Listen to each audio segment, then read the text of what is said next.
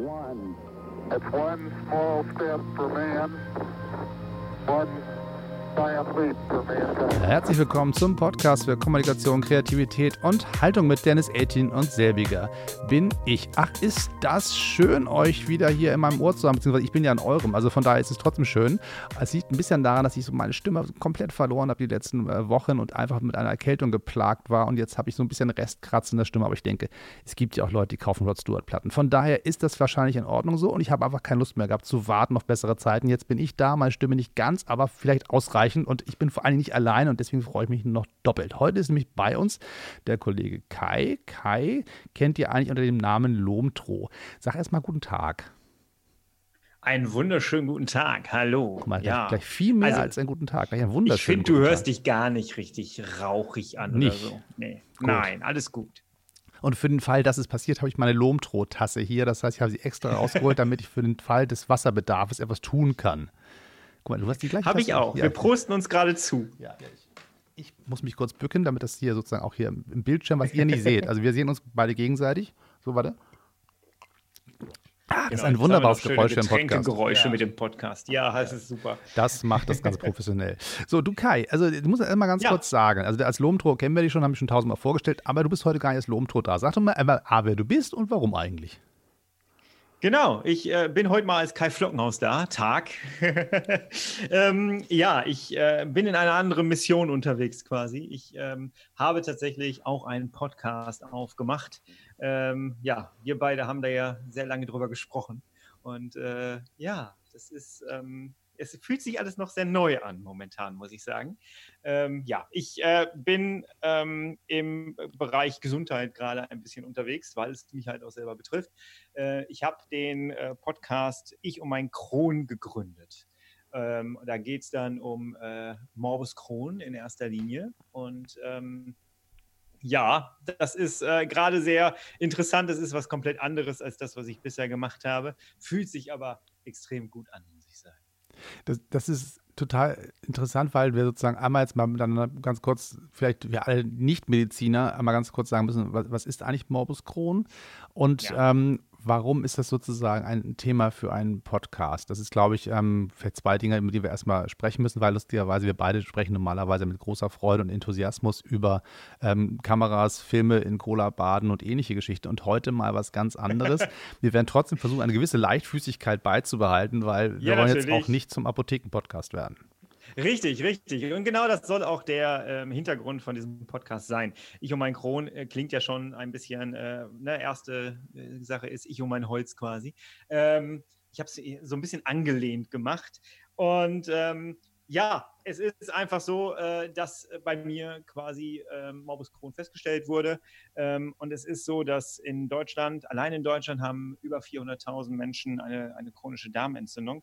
Und ähm, viele wissen gar nicht, also sie kommen dann raus, haben ihre Diagnose und wissen gar nicht, was das bedeutet, werden nicht gut genug aufgeklärt. Und bei mir war es tatsächlich so, dass auch ich nicht richtig aufgeklärt wurde und es hat mich fast mein Leben gekostet. Und mittlerweile ist es so, dass ich, ich hatte dann einen Darmriss und ähm, seitdem ist mein Leben komplett auf den Kopf gestellt gewesen. Ich habe anderthalb Jahre mich jetzt wieder zurück ins Leben gekämpft und habe mittlerweile viel, viel mehr Wissen als vorher und ähm, möchte ganz gerne einfach dieses Wissen auch anderen Menschen zur Verfügung stellen und das äh, auch ein bisschen unterhaltend. Und du hast gerade gesagt, es ist halt auch ein ernstes Thema, aber trotzdem, ähm, gerade im Bereich Morbus Crohn ist es halt so, dass äh, die Leute ähm, haben das, es ist immer präsent. Es ist bei jedem Essen, bei jedem Treffen, es ist immer präsent und man muss schon lernen, damit ähm, auch irgendwie leicht umzugehen und das in sein Leben zu integrieren und trotzdem nicht die Lebensfreude daran zu verlieren, ne? obwohl ja. es immer präsent ist. Du, du, hast eben gesagt, ähm, hat dir fast dein Leben gekostet, weil du nicht ordentlich aufgeklärt worden bist. Kannst du genau. mal erklären, was sozusagen passiert? Ich erinnere mich vage an die Geschichte eines Spargelessens. ja. Äh, ja, tatsächlich ist es so, ich habe ähm, zehn Jahre lang äh, wusste ich halt nicht, was ich habe. Ähm, ich hatte ordentlichen Gewichtsverlust. Jemand, der meinen Kanal verfolgt hat auf YouTube, Lomtro, äh, der hat gesehen, dass ich, äh, ich wurde immer weniger als Person. Ich äh, hatte ursprünglich 70 Kilo, dann ging das runter auf 65, 60, 55 und dann 50 irgendwann. Also es war schon wirklich äh, nicht mehr lustig. Und ähm, ja, es äh, hat keiner was gefunden. Und ich glaube auch, dass man mich aufgrund meines Alters nicht so richtig ernst genommen hat. Da wird ganz gerne gesagt, oh, Reizdarm. Reizdarm passt schon. Ist so eine Diagnose, die man mittlerweile sehr gerne stellt, Was wenn man nicht weiterkommt. Darf ich, darf ich so, so doofe Fragen zwischendurch stellen, weil ich wirklich keine Ahnung habe? Aber natürlich, bitte, ich liebe was, gerade- ist, was ist ein Reizdarm? Ähm, das ist einfach dann, wenn du äh, permanent irgendwelche Schwierigkeiten im, im Magen-Darm-Trakt hast, wenn, äh, ne, wenn du ähm, auch mit Unverträglichkeiten reagierst, wenn äh, du Nahrung zu dir nimmst und äh, kriegst danach äh, relativ schnell dann Krämpfe. Und dann untersucht man das Ganze, ist halt auch so eine entzündete Darmschleimhaut Hm. oder Magenschleimhaut. Das heißt, der, der Und, äh, Klassiker ist, ich glaube, ich habe irgendwie Laktoseintoleranz und mache das zehn Jahre lang mit und stelle fest am Ende, ja, nee, war doch was anderes oder was, wovon reden wir hier? Äh, ja, so ungefähr könnte das sein. Also wenn du, du äh, schließt ganz viele Sachen aus, Laktoseintoleranz, äh, Fructoseintoleranz und wenn du alles ausgeschlossen hast und hast trotzdem diese Schwierigkeiten, dann landest du meistens bei Reizdarm. Betrifft sehr, sehr viele Menschen, was auch einfach dadurch sein kann, dass wir zu viele übersäuerte Lebensmittel zu uns nehmen.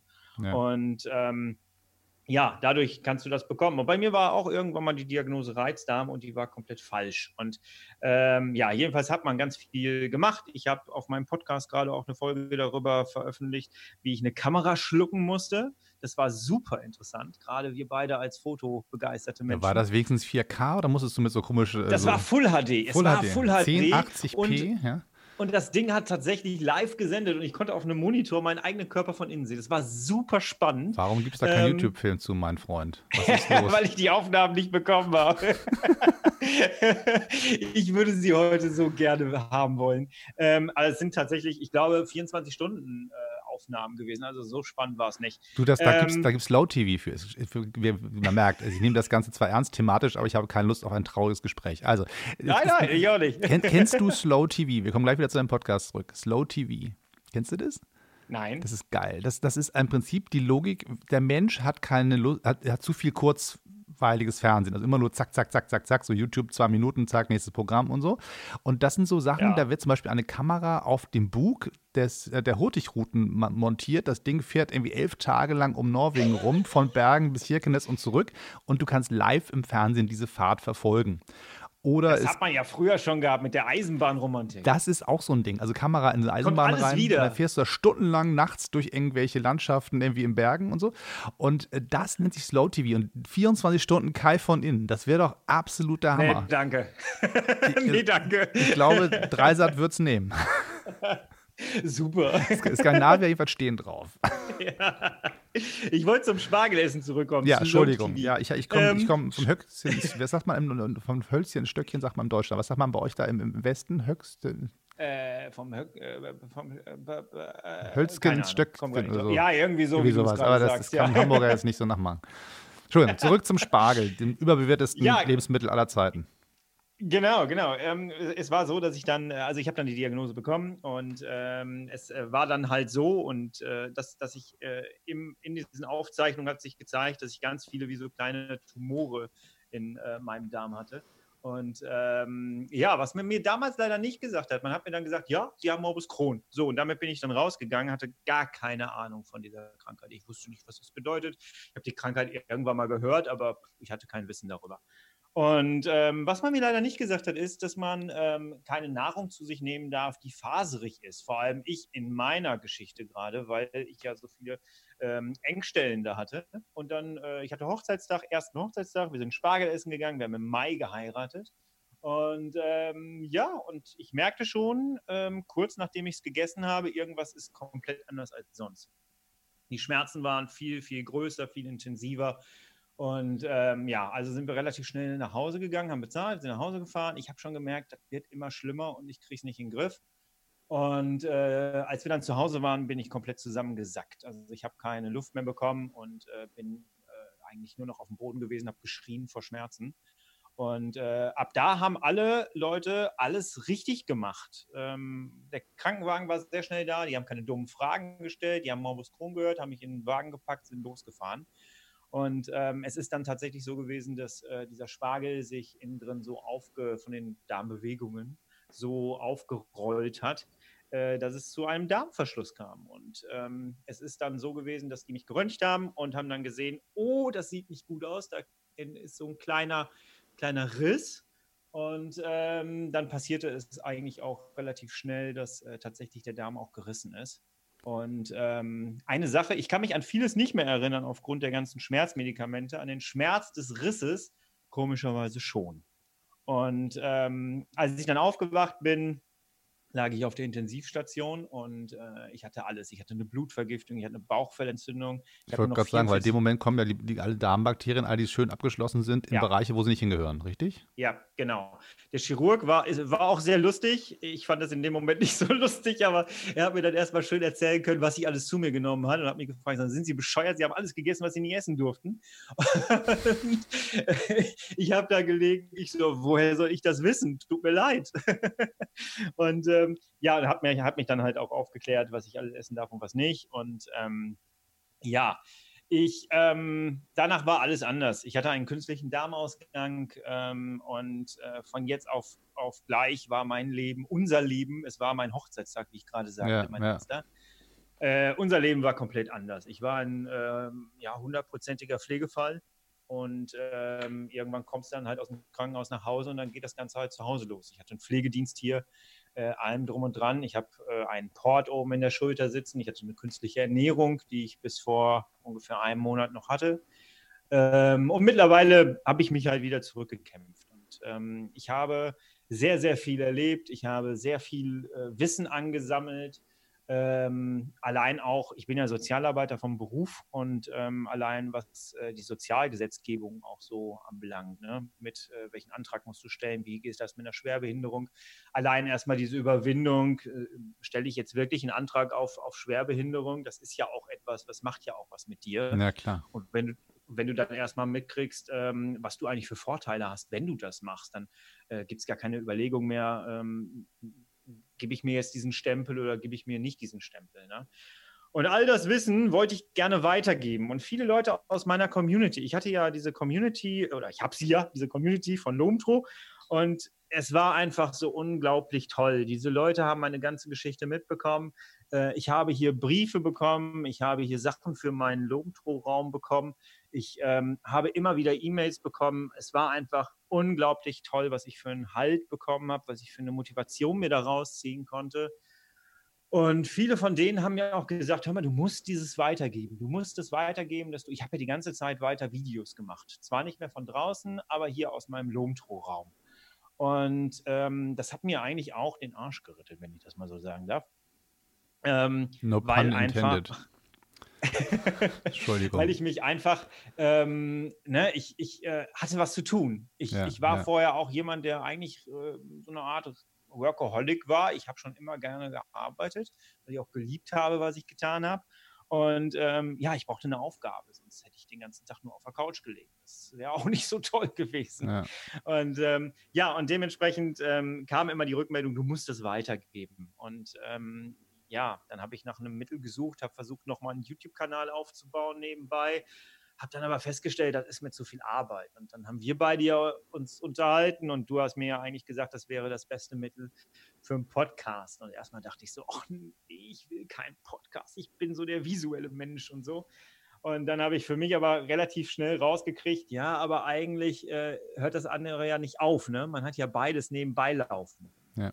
Und dann habe ich äh, dir, glaube ich, relativ schnell geschrieben, du hattest recht, ich gucke mir das an. Und dann habe ich das Ganze mal aufgesetzt. Und die ersten Folgen fühlten sich erstmal noch so ein bisschen merkwürdig an.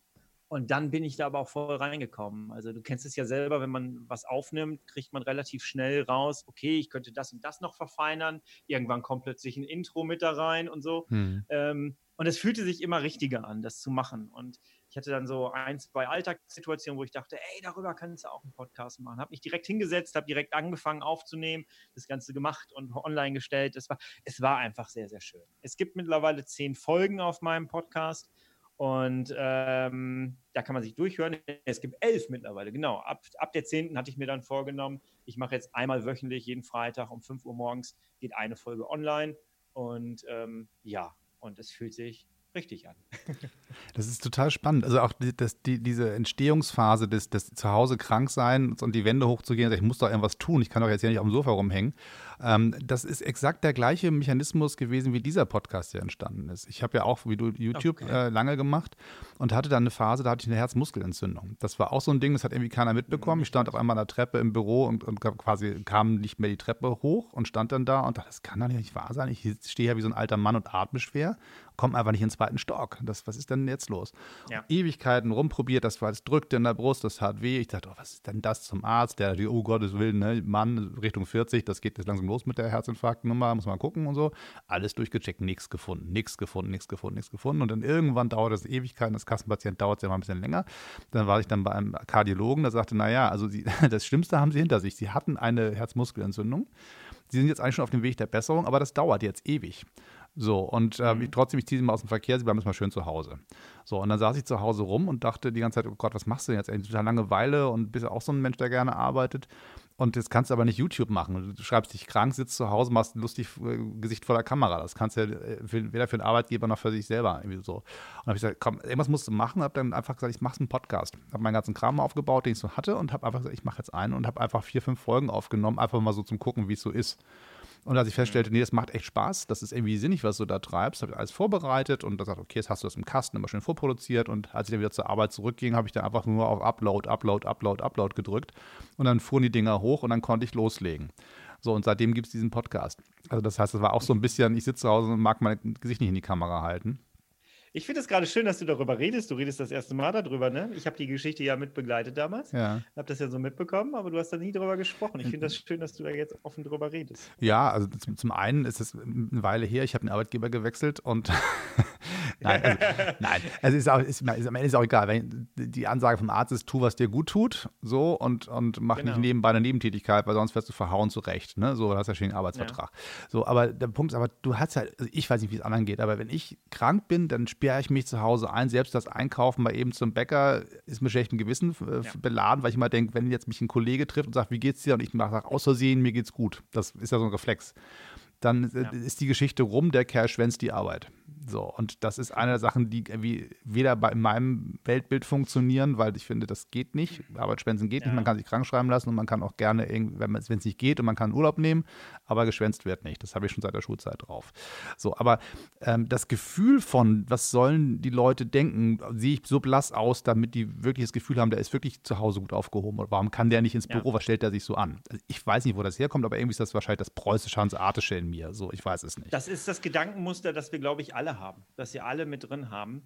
Ähm, Entschuldigung, ich habe jetzt unterbrochen, aber das du, ist genau das, wo ich, ähm, wo ich das ist genau das, wo ich, wo ich direkt, ähm, wo meine Antennen direkt angehen, weil das ist einfach genau so, wie du es gerade beschrieben hast. Jeder möchte von uns gerne ähm, richtig perfekt perfekt sein, möchte gerne eine saubere Weste gegenüber seinem Arbeitgeber haben. Und eigentlich, das hast du ja gerade auch beschrieben, tut man die ganze Zeit so, als äh, geht es einem richtig gut. Ja. Und ähm, genau das ist auch der Punkt, ähm, was bei äh, der Krankheit Morbus Crohn oder es gibt ja auch Colitis ulcerosa, das sind die beiden Krankheiten, die im Darmbereich äh, am meisten vertreten sind. Ähm, und gerade Morbus Crohn-Kranke, bei denen ist das so, und da muss ich mich leider auch selber mit einreihen, ist es so, schön den Schein nach außen wahren, weil man selber vielleicht auch gar nicht weiß, was man so hat. Und man tut eine ganze Woche lang so, als sei alles ganz super. Und dieses ganze Kartenhaus, was man sich aufbaut, fällt freitags nach, äh, nach der Arbeit wieder zusammen. Dann liegt man das gesamte Wochenende auf der Couch und versucht sich irgendwie wieder zu regenerieren, um montags wieder so zu tun, als sei alles super. Ja, ja. Und das machen da draußen so viele Tausende von Menschen, die da nicht drüber reden. Und das Schlimme ja. ist, dass so viele Menschen ähm, noch nicht mal mit einem Arzt drüber reden, weil es auch so ein Schamding ist. Du hast jetzt gerade gesagt Herz. Ja. Ähm, ich habe mal so die Theorie für mich aufgestellt oder wir auch hier für uns, ähm, dass alles, was unterhalb des Herzens ist, ist in unserer Gesellschaft ein Tabuthema. Ja, klar. Ähm, weil natürlich auch keiner Bock drauf hat. Äh, ich habe das mal so schön in meinem Video gesagt, äh, an einem Weihnachtstisch mit seiner ganzen Familie zu sitzen und erstmal darüber zu reden, äh, dass einem die Hämorrhoiden gerade wehtun. Hat keiner Bock drauf, verstehe ich total. Hat keiner der Beteiligten und, wahrscheinlich. aber, äh, ne, aber es ist tatsächlich ein, ein äh, gesellschaftliches Tabuthema. Weil ähm, jemand, der einen Herzinfarkt gerade hatte, dem gesteht man zu, der kann nicht schwer tragen, der braucht, äh, der hat nicht so die Ausdauer, der muss erstmal vielleicht in einem geschützten Rahmen arbeiten. Alles andere, was unter dem, unterhalb des Herzens ist, und da gibt es ja nicht nur jetzt diese Darmerkrankung, gibt es ja noch ganz viele andere Erkrankungen, aber ähm, alles, was da ist, das sieht man manchmal auch nicht.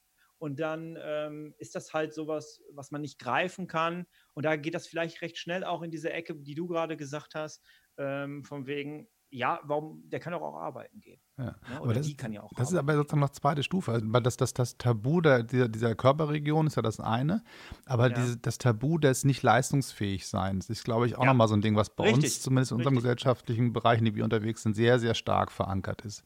Wenn du Ganz, nicht, ganz nicht voll performst, Ganz, ganz bist du eine faule Sau und kannst nichts und der Nächste steht schon an der Ecke und will deinen Job. Ne? Also das Gefühl ist zumindest Genau. bei den meisten Leuten, glaube ich, sehr präsent. Und ähm, Arbeitgeber ähm, haben, strahlen das häufig auch aus, auch wenn sie es vielleicht gar nicht so meinen, aber sie strahlen aus, Leistung lohnt sich, ist ja auch so ein Satz, den wir immer gerne sagen. Also, und äh, Leistung wird belohnt, da gibt es dann einen Bonus oder es gibt irgendwie einen Klopf auf die Schulter oder die Kollegen sagen, oh, ein bisschen neidisch bin ich schon, wie cool der ist, was der alles kann oder so.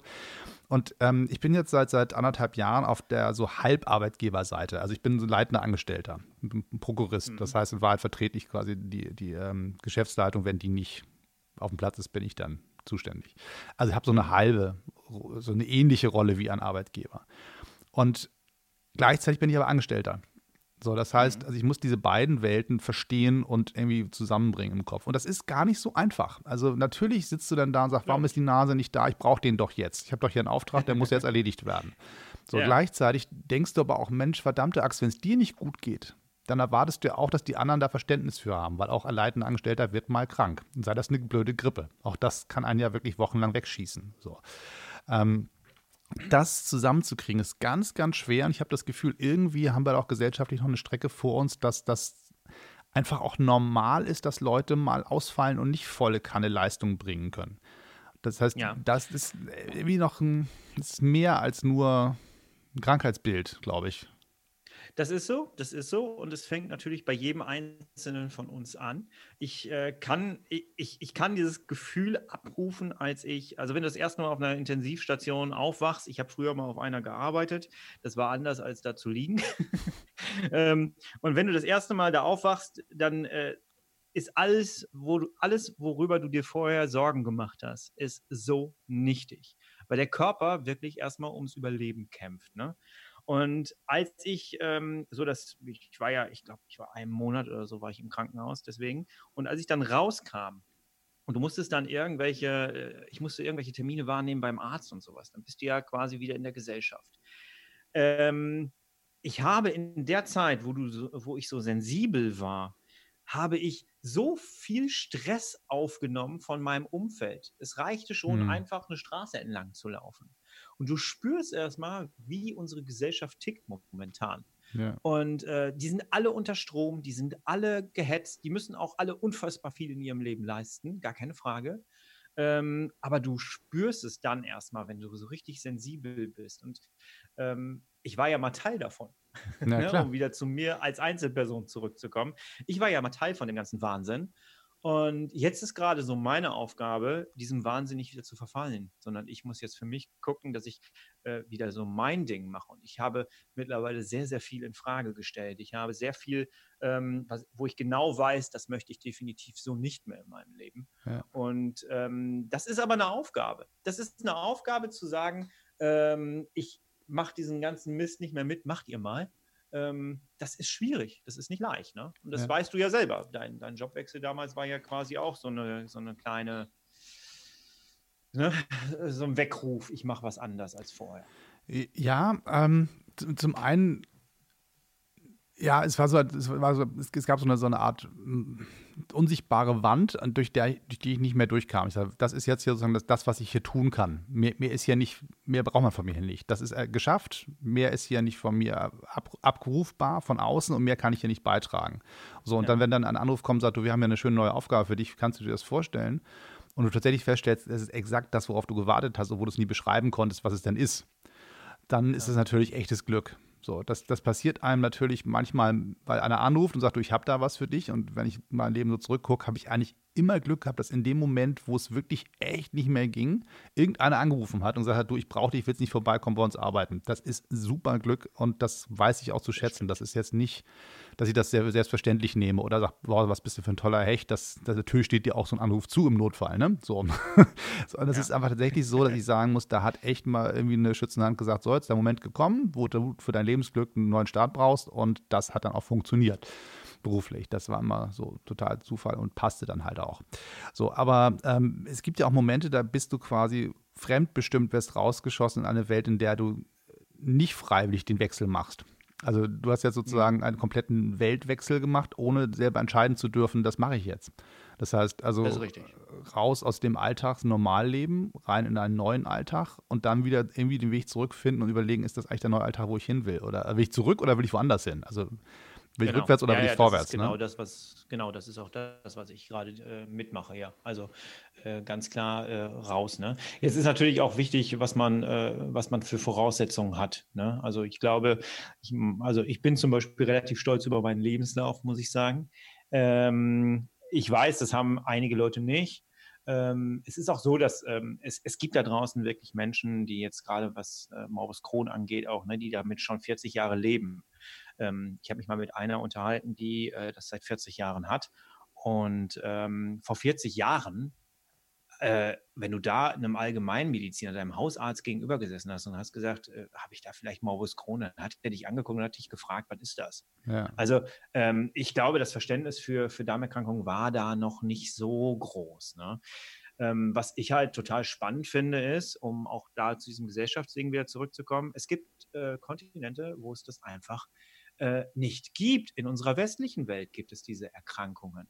Und ähm, das finde ich auch sehr, sehr spannend. Kein Mensch weiß momentan, ähm, woran das eigentlich liegt, dass es diese Erkrankung gibt. Man mhm. kann jetzt nicht sagen, hey, du hast das gemacht, deswegen ist das. Man hat so mittlerweile ist man in der Forschung so ein bisschen weiter, dass man zum Beispiel weiß, dass, ähm, dass sich das Risiko, dass du so etwas bekommst, äh, verdoppelt, wenn du zum Beispiel rauchst.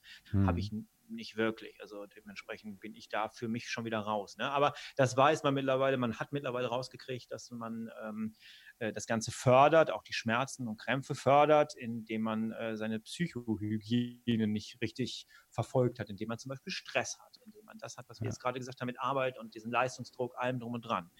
Und ähm, das bestärkt das Ganze auch nochmal und kann das Ganze auch nochmal ein bisschen ähm, verschnellern.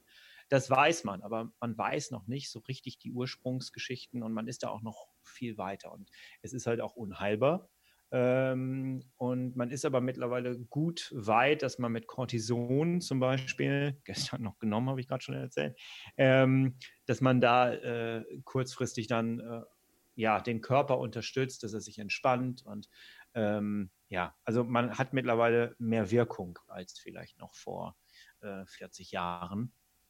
Aber ähm, das führt wieder dahin, ne, dass man schon auch mal so sich selber auch fragen muss, was mache ich da eigentlich den ganzen Tag? Ja. Äh, welchen Stress setze ich mich da selber aus? Und das, äh, da kann man halt auch nicht immer sagen, oh, mein Chef hat mich doof behandelt oder sowas. Nee, es ist halt, ich habe es mit mir machen lassen. Ja, ja. ja. Und äh, warum mache ich das? Ich habe doch nur ein Leben. Und ich blicke teilweise jetzt wirklich, was heißt teilweise, ich blicke wirklich gerade auf, ein, ein, auf eine ganz andere Lebensgeschichte wieder hin, weil ich muss jetzt für mich klären, ähm, wie möchte ich das Leben mit meiner Frau jetzt zum Beispiel in den nächsten 30, 40 Jahre, die ich ja jetzt offensichtlich noch habe, dankenswerterweise, wie gestalte ich die am besten? Ja. Das sind jetzt meine Fragen, die mir viel wichtiger sind.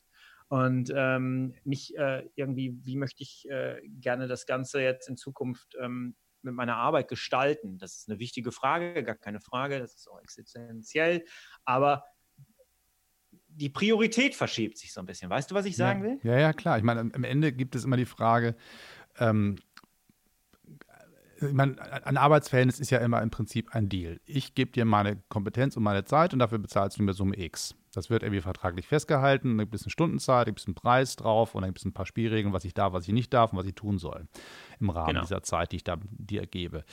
Ähm, da, wenn das nur, wenn das so wäre, dann wäre das, glaube ich, relativ überschaubar. Dann ist das, glaube ich, auch überschaubar stressig. Weil wenn ich sage, ich muss so und so viele Stunden arbeiten, dafür kriege ich Summe X und in der Zeit tue ich Folgendes. Und klassisch, was im Arbeitsvertrag so drinsteht. Wenn das alles ist, glaube ich, kommen wir alle gut klar.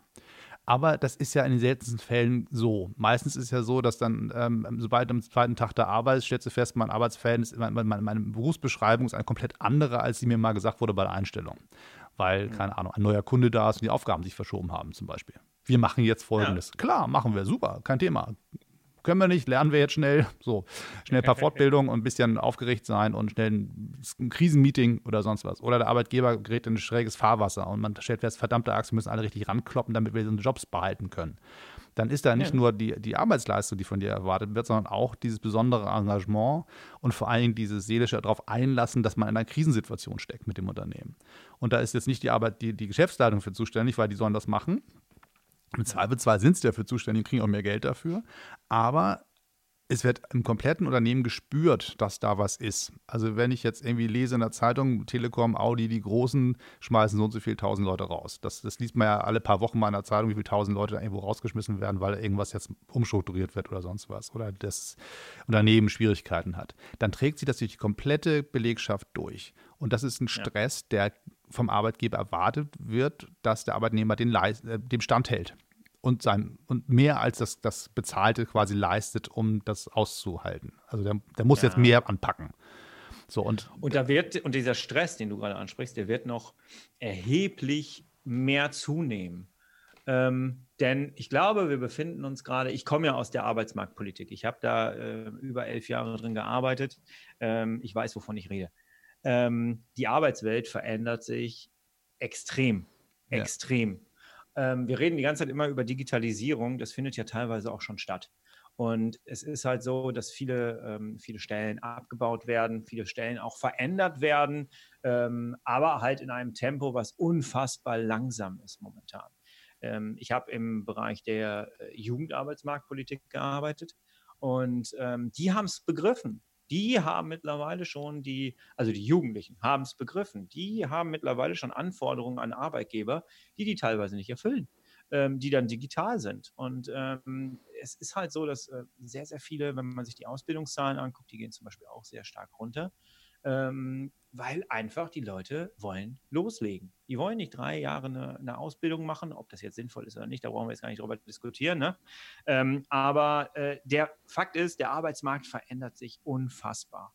Und ähm, da ist halt die Frage, wie gestalten wir den neu? Ja. Wollen wir Schluss machen mit diesen alten Stressgeschichten oder wollen wir hin, ähm, ja, dass das Ganze vielleicht auch ein bisschen humaner wieder abläuft? Also ähm, je nachdem, es kommt immer auf die Branche an auch, ne? Naja, also ich stelle immer wieder fest, mit je mehr Menschen ich spreche, die aus ganz unterschiedlichen Teilen des Lebens kommen, die beschreiben alle ähnliche Prozesse. Also das, das Wort mhm. Digitalisierung ist, glaube ich, eine, Weile dachte man, naja, das ist für so Hightech-Unternehmen. Also wenn ich da bei so, bei so SAP arbeite, dann ist irgendwie klar, die machen jetzt so ganz, ganz Zeugs, so was ich nicht verstehe. Und dann denkst du, wow, toll, wie ihr arbeitet, ist ja interessant. Ähm, aber dass so ein normaler Betrieb, lass mal so, sagen wir mal so ein, eine kleine Kommunikationsagentur oder so ein, so ein Anwaltsbüro, sagen wir mal so, solche, solche Leute, die so ganz gezielt für einzelne Einzelkunden arbeiten. Wenn die jetzt anfangen zu sagen, okay, ich nehme jetzt einen Stift in die Hand und tue jetzt für, für Kunde 1 etwas für eine halbe Stunde, dann halten die das im Zweifelsfall mit einer, einer Software fest. Für diese halbe Stunde habe ich für diesen Kunden gearbeitet, damit der eine ordentliche Abrechnung bekommt, damit er weiß, für mich wurden fünf Stunden vereinbart, der hat vier Stunden für mich gearbeitet, eine Stunde habe ich auf der Uhr noch frei, da kann ich ihm weitere Aufträge geben. Das muss ja dokumentiert werden. Das heißt, jeder ja. einzelne Arbeitgeber, äh, Arbeitnehmer fängt an, für sich projektbezogen, kundenbezogen mit der Stechuhr zu arbeiten. Das ist was anderes, als wenn ich morgens in einen Laden reingehe, einstempel, äh, da arbeite, fleißig bin, zwischen den Kaffee trinke und sage so, jetzt sind die acht Stunden rum, jetzt gehe ich nach Hause und stempel wieder aus. Diese, ja. Das Gefühl von, gut, meine, meine Gesamtarbeitszeit wurde dokumentiert, klar, das ist auch in Ordnung. Der Arbeitgeber zahlt mir pro Stunde, also pro Stunde einen Satz und dann sind die acht Stunden voll. Aber wenn ich jetzt anfange, kleinteiliger zu dokumentieren, was ich tue, dann muss ich auch kleinteiliger selber rechtfertigen, was ich tue und in welchem Tempo ich etwas tue, in welcher Qualitätsstufe ich es tue. Es ist viel mehr Kontrolle der Einzelperson da. Ja, und das, das so. passiert in Unternehmen, die normalerweise gar nicht so getaktet waren. Du kriegst eine andere Taktung. Und das ist auch mhm. was, macht auch was mit den Leuten. Ähm, es gibt einen Grund, dass, dass es sozusagen immer wieder Diskussionen auch von, von Betriebsräten, ist das eine kluge Idee oder nicht? Äh, mhm. klar müssen die sich am Ende auffügen und sagen, gut, wenn, der Kunde sagt, ich habe zehn Stunden bei dir gekauft, ich will aber wissen, dass du zehn Stunden für mich gearbeitet hast, das ist ja auch ein Anliegen, was gerechtfertigt ist. Gleichzeitig ja. musst du aber überlegen, was heißt diese Kontrollinstanz eigentlich? Was passiert eigentlich mit diesem Druck? Was, was sieht mein Chef? Was sehen meine Kollegen? Was sieht der Kunde? Wie gut ich bin? Wie schnell ich bin? So, ja. und das äh, passiert überall, in allen möglichen Bereichen. Bis hin ich würde ganz gerne jetzt nochmal so ein bisschen auf die Gesundheit wieder zurückschieben, ja. äh, Gesundheitsthema wieder zurückschieben. Ähm, es äh, ist halt so, dass äh, wir unglaublich viele Krankschreibungen in Deutschland haben wegen Burnout. Wir haben eine, eine, eine zunehmende Zahl an Depressionen mittlerweile. Ähm, das sind so die beiden Krankheiten, die sehr, sehr stark verwurzelt sind, die immer mehr zunehmen. Und die und auch zusammengehören. Also ein Burnout ist eine Art von Depression. Die auch zusammengehören, also, genau, ja. die auch zusammengehören. Ja. Und was ich schlimm finde ist, und ich habe ja gerade gesagt, ich komme aus dem jugendlichen Bereich äh, in der Arbeitsmarktpolitik, die betrifft es auch schon. Ja, die klar. betrifft es auch schon. Und wenn du äh, dir Kliniken anguckst, wo diese Leute behandelt werden, ähm, da, da, da erschreckst du, wie viele Leute da unter 25 sind. Das ist unfassbar. Und da muss man sich tatsächlich aus meiner Sicht mal überlegen, ist das so richtig, was wir hier machen? Ich meine, wir werden ja vom, vom Umland schon immer belächelt über, äh, darüber, wie wir unsere Dinge machen. Ähm, aber ähm, vielleicht machen es die anderen doch ein bisschen richtiger.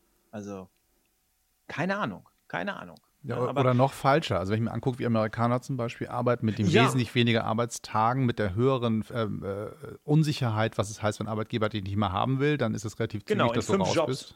So, ja. parallel, keine Ahnung, morgens vier Stunden da, dann fahre ich weiter, mache die nächsten drei Stunden da und wenn mein, mein Auto kaputt geht, bin ich arbeitslos, weil ich nicht mehr zur Arbeit genau. komme. Genau, genau. Und äh, da ist halt die Frage, was ist uns das Ganze eigentlich wert? Und äh, am Ende ist es halt tatsächlich so, ich gucke da jetzt mittlerweile sehr sensibler drauf. Ne? Einmal auf der Intensivstation. Ich bin der Meinung, äh, eine zweite Chance ist schon ein Geschenk. Eine dritte mit Wahrscheinlichkeitsrechnung schwieriger. Ja, ja. und deswegen muss man aus der zweiten Chance ein bisschen was machen. Ne? Und ähm, ja, und nach dem, was ich jetzt so hinter mir habe, muss ich wirklich sagen, ähm, ja, es ist, es ist leichter, in diesen Wahnsinn wieder sofort einzusteigen. Ähm, und es ist schwerer zu sagen, ich gehe meinen eigenen Weg. Und es dauert auch länger, das merke ich gerade selber. Ähm, aber äh, ich glaube, dass das der schönere Weg ist, weil man hat nur ein Leben. Also äh, ich kann dir sagen, ich, also am, am, Hochzeitstag fast zu sterben, ohne sich verabschieden zu können, ähm, macht was mit einem. Ja, also das äh, weiß man dann zu schätzen hinterher, ja. wenn man dann doch wieder aufgewacht ist. Aber ähm, ja, ne? Und, und äh, ich, ich würde ganz gerne einfach so ein bisschen dazu beitragen, dass Leute, die vielleicht gerade auch ein bisschen überfordert sind mit ihrer Diagnose, die sie bekommen haben, jetzt mache ich sehr viel über Morbus Crohn, sage aber schon in den ersten Folgen auch, dass ich äh, natürlich auch die rosa Menschen mit reinnehmen möchte in meinem Podcast und dass die gerne auch mit dabei sein dürfen und gerne auch mitwirken dürfen. Ähm, aber ja, wenn ich nur einen einzigen erreiche, der dadurch ein bisschen mehr Motivation bekommt, der dadurch ähm, auch mal wieder ein bisschen lächelt oder irgendwie Lösungsansätze findet, die ich vielleicht für mich gefunden habe, ähm, ich habe es wirklich geschafft, in der ganzen Zeit mir ein sehr, sehr gutes Team aufzubauen. Durch Ärzte, mit Ärzten, mit Pflegedienst, mit, ich habe einige rausgeschmissen und ähm, auch, auch Stomatherapeuten, die ich weggejagt habe. Und ich habe lange, also meine Frau und ich, wir haben lange zugesehen, dass wir ein vernünftiges Team um uns herum haben. Und ohne dieses Team äh, und wir haben uns, glaube ich, auch alle als Team verstanden. Mhm. Und die haben die Erfolge gesehen, die haben mich gesehen, als ich 44 Kilo gewogen habe, haben mich hinterher aufgezogen, als ich 75 äh, gewogen habe. Äh, und ähm, es war so ein humorvolles Ding auch, weißt ja, du? Ja. Und ähm, das, äh, das, das, das funktioniert super. Und ich habe mitbekommen, dass es Menschen gibt, die das überhaupt nicht annehmen, ähm, die, das, äh, die das komplett auf den Partner auch verlagern, die dann sagen, ich möchte mich damit gar nicht auseinandersetzen und der Partner dreht am Rad und äh, so ein bisschen in den einzelnen Themen sensibilisieren ähm, und vielleicht Lösungsansätze bieten. Ähm, das, das fände ich ganz schön. Und wenn ich äh, jemand, mein Traum wäre, dass, dass sich jemand meldet äh, durch den Podcast und der dann auch seine Geschichte erzählt, weil ich glaube, je mehr Leute ihre Geschichte auch anderen Leuten erzählen, äh, desto mehr sehen die Leute, die vielleicht jetzt gerade da sitzen. Und es ist ja auch nicht schön, wenn du äh, gesagt bekommst, sie haben jetzt eine unheilbare Krankheit. Mhm. Sagt man dir in, dem Vor in der Form selten, aber die sagen dir dann alle irgendwie, können wir nicht viel dran machen. Ne? Das ist jetzt da, müssen wir mitarbeiten. Ähm, das macht ja auch was mit einem. Und äh, ja, da aufzuzeigen, dass das Leben durchaus weitergehen kann, dass man nicht unbedingt so eine Geschichte erleben muss wie ich, äh, sondern dass man da vielleicht auch mit dem einen oder anderen Hebel, den man selber ansetzen kann, ähm, sich selber seine Lebensqualität bewahren kann, zurückholen kann. Ähm, das ist ein Riesenprozess, aber wenn ich da auch nur einen erreiche, dann würde es mich freuen. Ja. Lass, lass uns mal versuchen, also es gibt ja so den, ähm, der gute Podcast, da muss am Ende ja mal so die Lehren rausziehen, die dann für andere adaptierbar sind. So die, die, die, die Learnings, wie man im schlechten Neudeutsch sagt. Äh, erstens, selber annehmen, dass man dieser Situation sich jetzt stellen muss. Man kann das nicht delegieren. Man ist zuständig dafür, dass man sich das, dass man damit jetzt irgendwie umgeht. Zweitens, bau dir ein Team, such dir Verbündete, die mit dir gemeinsam das als gemeinsame Aufgabe sehen. Du bist im Zweifelsfall mal der Cheerleader, mal bist du quasi derjenige, um den es geht, mal bist du nur äh, Hilfskraft, wie auch immer. Also nach dem Motto, ähm, ich bin Teil dieser Mannschaft, ich bin nicht der Chef von diesem Team, sondern wir machen das gemeinsam irgendwie klar ähm, dann das darüber sprechen, das, das, das ähm, macht ja auch was mit der eigenen Psyche, dass man das, wenn man das teilt, dass man das sortiert kriegt zum einen, weil beim Sprechen sortiert sich auch ja. das Hirn. Ähm, und zum anderen, dass man das Gefühl hat, ich bin nicht alleine mit der Kiste. Das hat einer gehört, wie es mir geht, was mit mir los ist. Das ist ja auch ähm, ganz viel von Andocken an die Gesellschaft und nicht sich verkriechen in sich selbst.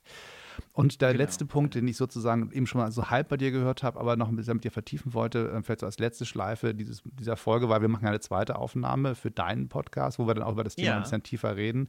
Ähm, was kann ich eigentlich tun gegen diesen drohenden Stress, weil ich glaube, jede, die meisten Krankheitsbilder, es gibt ähm, Medizinschulen außerhalb der klassischen Nord- europäisch-westlich geprägten Schulmedizin, die sagt, es gibt hier irgendwie, keine Ahnung, Bakterien und davon wirst du krank und das sind die, sind die Symptome, sondern es gibt halt auch die Medizinschulen von sagen, die Seele spielt mit rein, der Körper und die Seele sind ein Teil. Das heißt, Stress, äh, psychische Belastungen können sich auch körperlich auswirken. Und es gibt Zusammenspiele zwischen diesen Dingen, die, die ganzheitlichen Ansätze.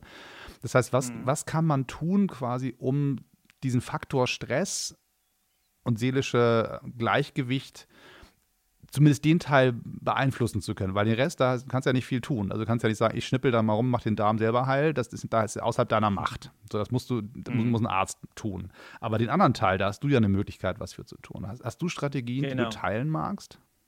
Ähm, ja, sehr viel. Ähm, wir reden ja gleich äh, auf meinem Podcast quasi auch nochmal, hast du ja gerade gesagt. Ähm, tatsächlich ähm, musste ich für mich lernen, ähm, dass ähm, wie, wie, wie Meditieren mich runterbringen kann. Also ich musste wirklich den Fokus auf mich und meine Person. Man sagt ja immer, Körper, Seele und Geist gehören zusammen. Das ist ein schöner Spruch, aber das musst du für dich lernen und für dich vereinen. Das war bei mir ein Schritt für, von anderthalb Jahren.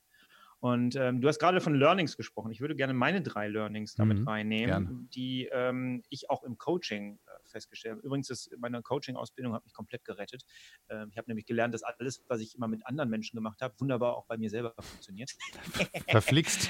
Wer hätte das gedacht? Ja, es ist unglaublich. es ist unglaublich, aber bis du da erstmal drauf kommst. Ähm, nein, diese drei Learnings sind eigentlich, äh, die kannst du auf alle Lebensbereiche, jetzt nicht nur auf diese Erkrankungen. Du kannst auf alles in deinem Leben anwenden. Das ist eigentlich im Grunde genommen nichts anderes als an annehmen, Verantwortung übernehmen und Konsequenzen rausziehen. Ja. Spricht sich sehr schnell aus, das umzusetzen ist ein unfassbarer Prozess. Und dazu gehörte bei mir auch tatsächlich den Fokus bei mir selber zu, ne, äh, zu setzen und äh, Körper, Seele und Geist in Einklang zu bringen. Wenn ich, wenn ich ähm, wenn ich anfange, mit meinem Darm zu motzen, von wegen, oh, ich habe jetzt irgendwie äh, gar nichts Schlimmes gegessen, was bist du jetzt im Ungleichgewicht, dann muss ich für mich erkennen, dass ich äh, gerade mit mir selber motze. Wenn ich hm. gegen eine Krankheit kämpfe, kämpfe ich immer gegen mich selber, ja. weil äh, es ist halt nun mal mein Körper. Ja. Ne? Es, es äh, gehört zusammen. Und die Meditation ist zum Beispiel wirklich ein, ein Part gewesen, den ich sehr lernen musste ähm, und ja, den ich mittlerweile tatsächlich jeden Tag mache und der mir wirklich der mir wirklich hilft. Also das ist äh, sehr, sehr interessant und mittlerweile habe ich da so einzelne Abläufe, die ich durch, durchmache, mit Visualisierung, allem drum und dran. Und das äh, hilft mir wirklich sehr. Und aber auch das war ein sehr, sehr langer Prozess, bis ich da überhaupt mal hingekommen bin. Weil vorher habe ich von meinem Körper immer verlangt, dass er funktionieren, zu funktionieren hat. Ja. Und war immer quasi sehr sauer und damit machst du halt dann auch Stress auf dich selber, wenn äh, es dann mal nicht so funktioniert. Ja. Ähm, hast, hast, du einen Tipp, wo man sozusagen anfängt, wenn man sagt, um, äh, ja, meditieren habe ich schon von vielen jetzt gehört, also ich mache das auch aus anderen Gründen, aber ähm, wo fange ich an auf der Suche nach dem richtigen Weg? Weil das ist ja nicht so, äh, mach mal Meditation und dann gibt es so eine Variante, wie man es macht, sondern es gibt 80 Milliarden wahrscheinlich einzelne Möglichkeiten, sich, sich dadurch seinen, seinen, Weg zu finden und den eigenen Weg zu finden. Wo würdest du sagen, ja. startet man, wenn man sagt, das könnte für mich interessant sein?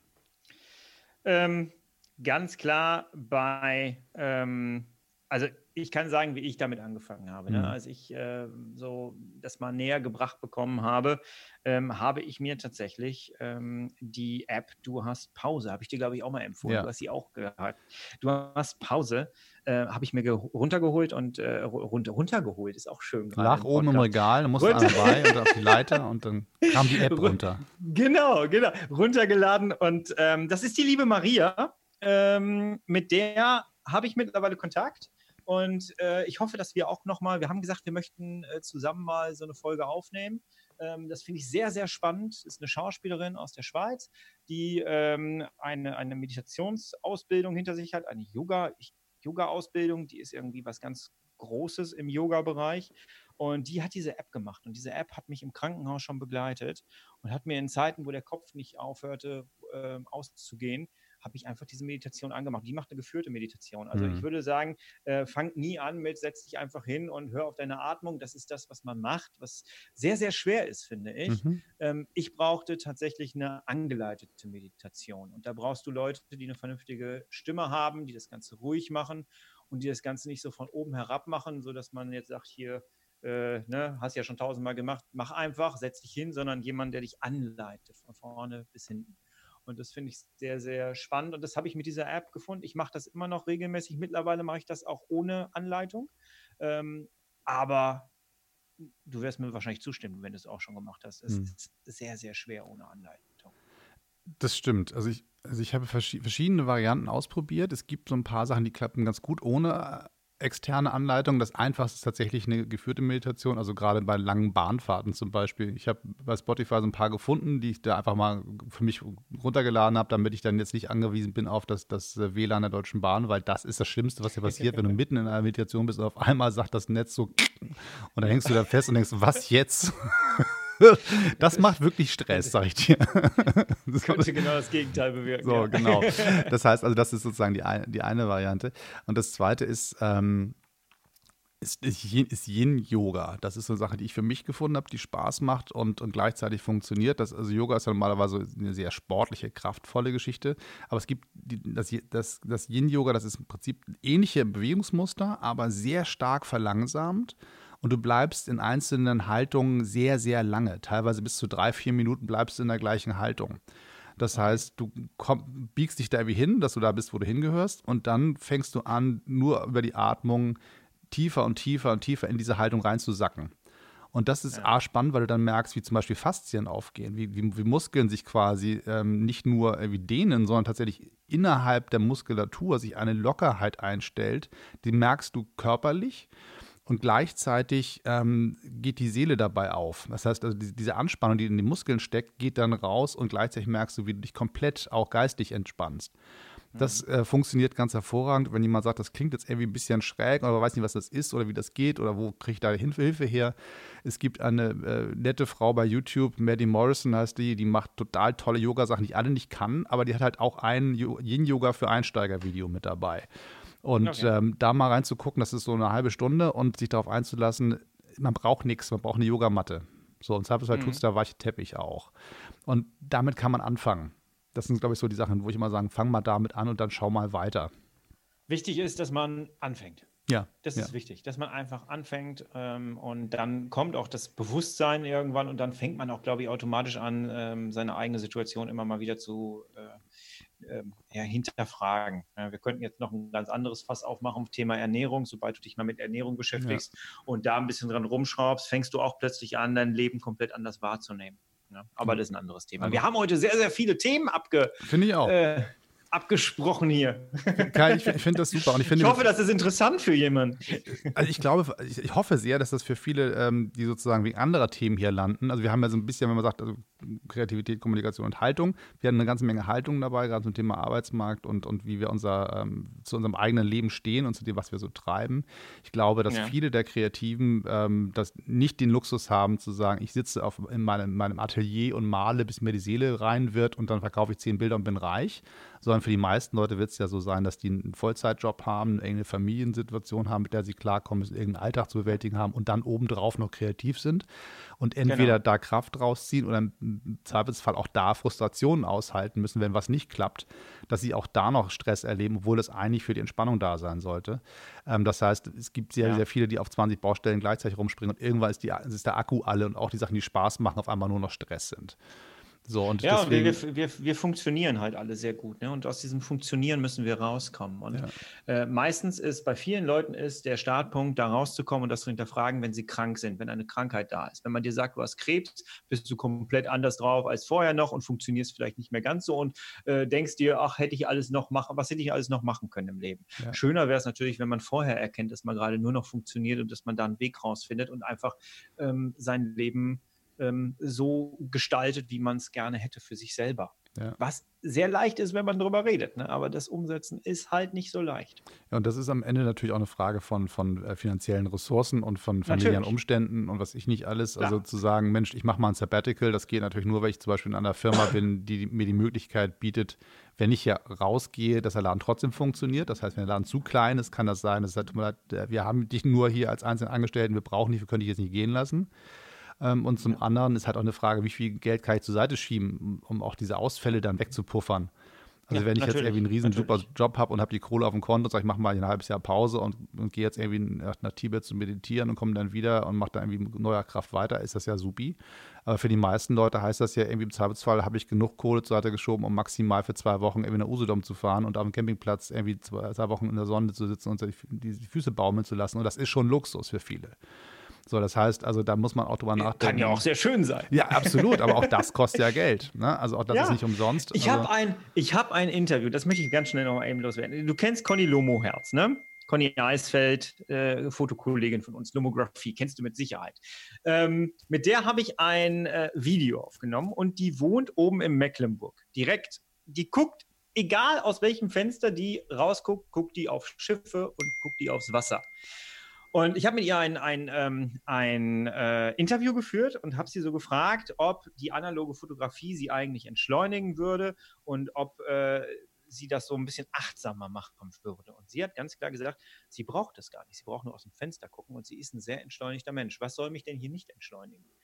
es kommt auch sehr auf dein Umfeld an und ich finde es, ich fand das in dem Moment, das war so ein starker Moment, dass mir ein Mensch gegenüber sitzt, der mir sagt, eigentlich bin ich total entschleunigt. Wer kann das denn bitte von sich noch behaupten? Ja. Ähm, und eigentlich bin ich gar nicht so unter Strom. Ich gucke einfach aufs Wasser und dann geht es mir gut. Ja, gut, aber das heißt, ich habe sozusagen die, die Möglichkeit, an diesem Ort der Welt zu leben. Ich habe die Möglichkeit, dieses Haus, genau. dieses, diese ja. Wohnung zu mir zu bezahlen. Ich wohne nicht in einer Plattenbausiedlung irgendwie am Stadtrand und habe jeden Tag ja. zwei Stunden Pendelzeit, um zu meinem Job zu kommen, der schlecht bezahlt wird. Also das heißt, es gibt so viele Möglichkeiten, zu seinem Leben zu entschleunigen, sobald die Ressourcen ja. steigen. So, das ist der einfachere genau. Weg. Der andere Weg ist, wenn ich ein normales Leben habe, sage ich mal, ich arbeite, habe am Ende des Monats wie kein Geld mehr auf dem Konto, aber das nächste Geld kommt ja. Das ist ja der mhm. Normalfall. Mhm. Die meisten Leute fangen ja nicht an, irgendwie riesen Batzen zur Seite zu schieben, sondern die hangeln sich so von Gehaltscheck zu Gehaltscheck. Check. So, das genau. ist ja genau, der, der, der Normalfall. Ähm, ja. Wie kann ich es in so einer Situation schaffen, trotzdem mir diese Freiräume zu schaffen? Und da sind natürlich so, so ein paar Sachen ganz, ganz spannend, äh, was man da für sich mit wenig Mittelaufwand und wenig Zeitaufwand trotzdem ja. für sich tun kann. So, aber das ist dann wieder das nächste Thema. Also Kai, ich finde, wir, auch du bist ja Teil der, dieser Podcast-Familie. Ich sage immer inzwischen allen, die bei mir sind und die sich gut benehmen, komm mal wieder. Ähm, einfach, weil ich einfach ein bisschen hoffe, dass dieser Podcast so eine Art Familienpodcast wird, dass ich mal, nicht immer alleine hier sitze und mal für neue Leute habe, ist auch spannend, aber auch gerne mal Leute zurückhole, die sagen, Mensch, was hast du denn jetzt inzwischen gemacht? Hast du, ich brauche jetzt mal einen Gesprächspartner zu dem Thema, hast du dich Zeit? So. Und das Gleiche gilt ja. für uns beide ja schon seit Jahren, von daher gilt das auch weiterhin. Genau. Und jetzt genau, und es ist schön, dass wir mal über was ganz anderes reden. Können. Genau, wir reden heute nicht über Filmzerstörung, haben wir gesagt. Nein. wir, wir, machen jetzt auch hier ein Päuschen, beziehungsweise einen, einen ja. Schlussstrich für heute und ähm, verabschieden uns artig und sagen aber gleichzeitig, dass wir die, eine weitere Gesprächshälfte quasi, äh, die wir jetzt gleich aufzeichnen, äh, von uns hören kann auf deinem Kanal. Genau. Wo findet man dich? Unter, ich äh, habe tatsächlich gerade meine, meine Website vor unserem Gespräch freigeschaltet und zwar ich und mein Kron zusammengeschrieben.de. Und ansonsten findet man den Podcast überall, wo man Podcasts findet: iTunes, Stitcher, Deezer, äh, Spotify. Ich fand es übrigens sehr, sehr schön, Spotify, auf Spotify meinen eigenen Namen zu lesen. Das ist echt was Schönes. Das fühlt sich gut an, ja. das äh, ist, ist schon mal wirklich was Nettes. Ja, und ähm, ja, ich äh, möchte gerne mit diesem Podcast so ein bisschen dieses Thema, das habt ihr jetzt mitgekriegt, aus der Tabu-Ecke holen. Ähm, und äh, ja, wenn wir damit auch nur einen, einen erreichen, wäre das schon ganz schön. Und für mich ist das auch so ein bisschen, man sagt ja immer dieses, gebt mir fünf Sterne auf iTunes, damit der Podcast höher rankt. Und ich sage immer dabei, äh, dass, dass wir damit auch dieses Thema einfach mal höher ranken. Und ja. ich finde das, ähm, ja, es ist was Wichtiges. Es ist einfach wirklich was Wichtiges. Genau. Ja. Ich glaube, die Leute haben gemerkt, hier, du bist äh, kein... einen Raum gefunden habe. Ach, dafür, natürlich. Um das einfach mal vorzustellen. Immer. Und ich glaube, die Leute haben auch gemerkt, dass, dass du quasi kein ähm, äh, traurig guckender Mensch, äh, der so einen Betroffenheitspodcast macht, sondern dass du trotzdem, äh, trotzdem schweren Themen eine, eine, eine Lebensfreude ausstrahlst, die auch ansteckend ist und das macht Spaß dabei zu sein. Das ist mein Ziel und mein Anspruch, genau. Ja. Sehr dass man einfach ganz normal die Sachen weitermacht und vielleicht mit einem anderen Blickwinkel. Und ich glaube, ich habe eine ruppige Art, das merkt man ja auch hier teilweise, ähm, auch eine ruppige Art, mit manchen Dingen umzugehen. Und diese ruppige Art hat mich auch durch diese, durch diese Lebensphase begleitet und mich auch da rausgeholt. Und dementsprechend, ähm, ja, das ist, äh, also Unterhaltung steht, nenne ich auch tatsächlich bei diesem Podcast als allererstes. Sehr weil schön. ohne Unterhaltung geht das Ganze nicht. Genau, wir unterhalten uns auch gleich weiter, um diese äh, kleine Karlau an der Stelle unterzubringen. Und ja. ähm, machen jetzt hier aber trotzdem jetzt mal einen Schlussstrich. Kai, schön, dass du da warst. Bis zum nächsten Mal. Tschüss und immer schön Dankeschön. weiter zuhören. Und danke an alle, die bis hierhin zugehört haben. Genau, bis dann. Ciao. Ciao.